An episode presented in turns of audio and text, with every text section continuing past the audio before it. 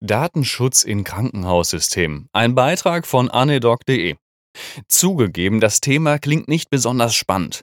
Aus meiner täglichen Praxis und weil es aktuell ein Thema meiner Arbeit ist, kann ich aber sagen, das stimmt so nicht. In diesem Beitrag möchte ich euch ein wenig mitnehmen in einen Bereich, der von vielen als störend empfunden wird, aber trotzdem unerlässlich ist. Datenschutz wird in Deutschland groß geschrieben. Gerade Patientendaten legen da gefühlt nochmal aber eine Schippe drauf. Es gibt Patientenrechtebeauftragte und Datenschützer, die sich nur um den geschützten Raum Krankenhaus kümmern. Feststehender Begriff. Datenschutzerklärungen müssen unterschrieben werden und so weiter und so fort. Ganz viel Papierkram, schrecklich. Aber was passiert denn, wenn wir uns mal nicht dran halten und fahrlässig mit den Daten umgehen? Die private Krankenkasse bekommt Informationen, die sie lieber nicht bekommen hätte, und stuft den Beitrag hoch oder schmeißt den Versicherten kurzerhand raus. Oder der liebe Nachbar, der sowieso immer schon viel zu neugierig war, weiß auf einmal die Details der letzten OP, inklusive Diagnosen und so weiter. Oder noch viel besser, Daten werden einfach auf die Straße geblasen. Übrigens echter Fall. Das ist meine Lieblingsgeschichte von Heise. Der entsprechende Link mit dem Beitrag findet in meinem Blog.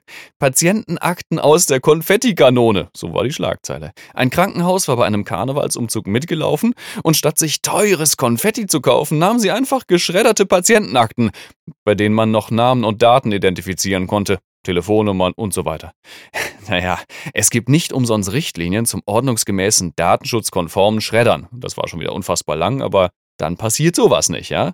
Auch so hätte man das natürlich nicht machen dürfen, aber komm, was soll schon passieren, ne? Äh, wollen wir, dass mit unseren Daten so umgegangen wird? Wollen wir, dass völlig Unberechtigte auf unsere Daten in einem Krankenhaus zugreifen können? Die Nachbarin zum Beispiel, die zufällig auch in dem Betrieb arbeitet oder Mitarbeiter auf ihre Kollegen zugreifen können?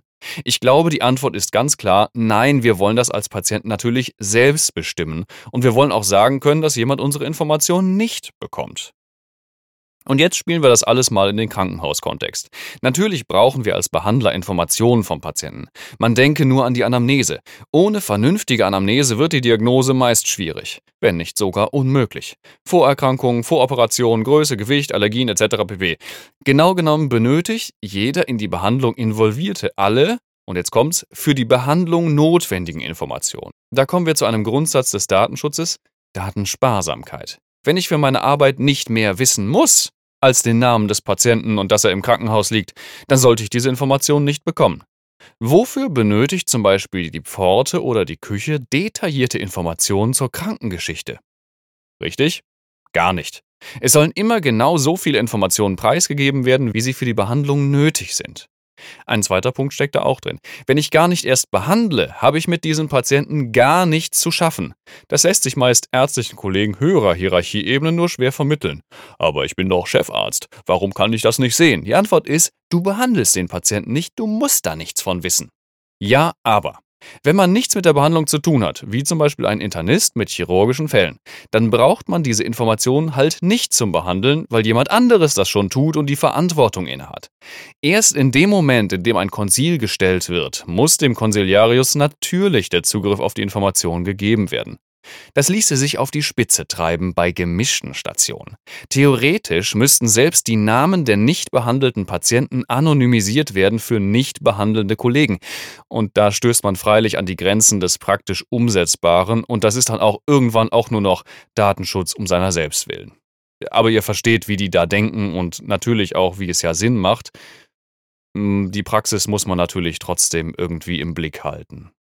In Krankenhaussystemen werden die Zugriffe auf Daten über Benutzerkennung gesteuert.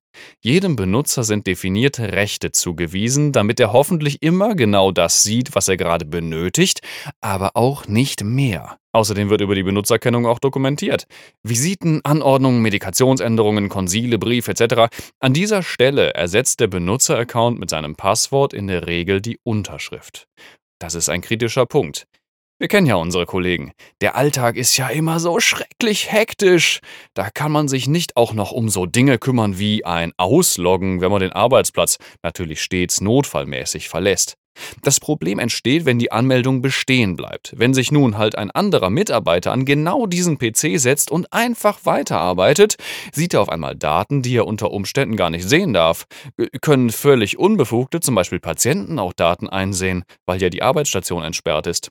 Oder dokumentiert er unter falschem Namen, was unter normalen Umständen einer Unterschriftsfälschung nachkommen würde, wenn auch an dieser Stelle in der Regel unbeabsichtigt und unbemerkt. Was kann man an dieser Stelle mitnehmen? Ausloggen ist wichtig. Immer. Wenn man den Arbeitsplatz verlässt, muss man sich standardmäßig ausloggen. Das muss Routine sein. Ich persönlich möchte ja auch nicht, dass jemand auf meinen Namen komische Dinge anordnet. Die Orientierungshilfe KISS, so heißt es, der Datenschützer, fordert an dieser Stelle eine automatische Bildschirmsperre oder ähnliche technische Vorrichtungen. Damit soll der Computer einschreiten, wenn der Mensch das Ausloggen vergisst, um oben genannte Probleme zu vermeiden. Das ist alles schlüssig, aber wenn man es falsch macht, behindert es tatsächlich auch in der Arbeit. Ein vernünftig eingestellter Logout läge so in der Größenordnung von fünf inaktiven Minuten am PC, eventuell sogar weniger. Das bedeutet aber auch, im Zweifel wird man aus einer laufenden Doku rausgeschmissen, zum Beispiel im OP. Dann hat man nachher die OP-Pflege auf der Matte stehen, die stinksauer ist, und das zu Recht. Wenn mitten in der OP die Doku zugeht, das würde mich auch ärgern. Deshalb gehört hier, wie eigentlich überall, wo man es mit Prozessen zu tun hat, ein gutes Konzept dahinter. Ausnahmeregelungen und ein Zuschnitt auf den entsprechenden Arbeitsplatz eben.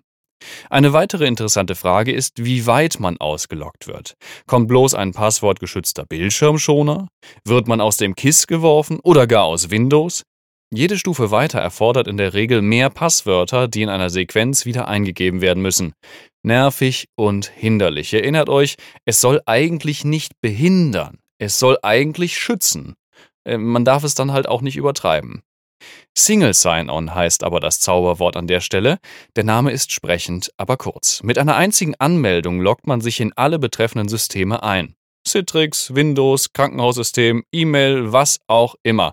Das kann mit einem Token geschehen, wie einer Chipkarte oder einem RFID-Chip oder eben einem Passwort. Oder eben einem Passwort. Einzig, das muss auch funktionieren. In der Praxis geschehen dann Dinge, dass es im Prinzip klappt, nur die Druckeranbindung geht irgendwie im Anmeldeprozess verloren.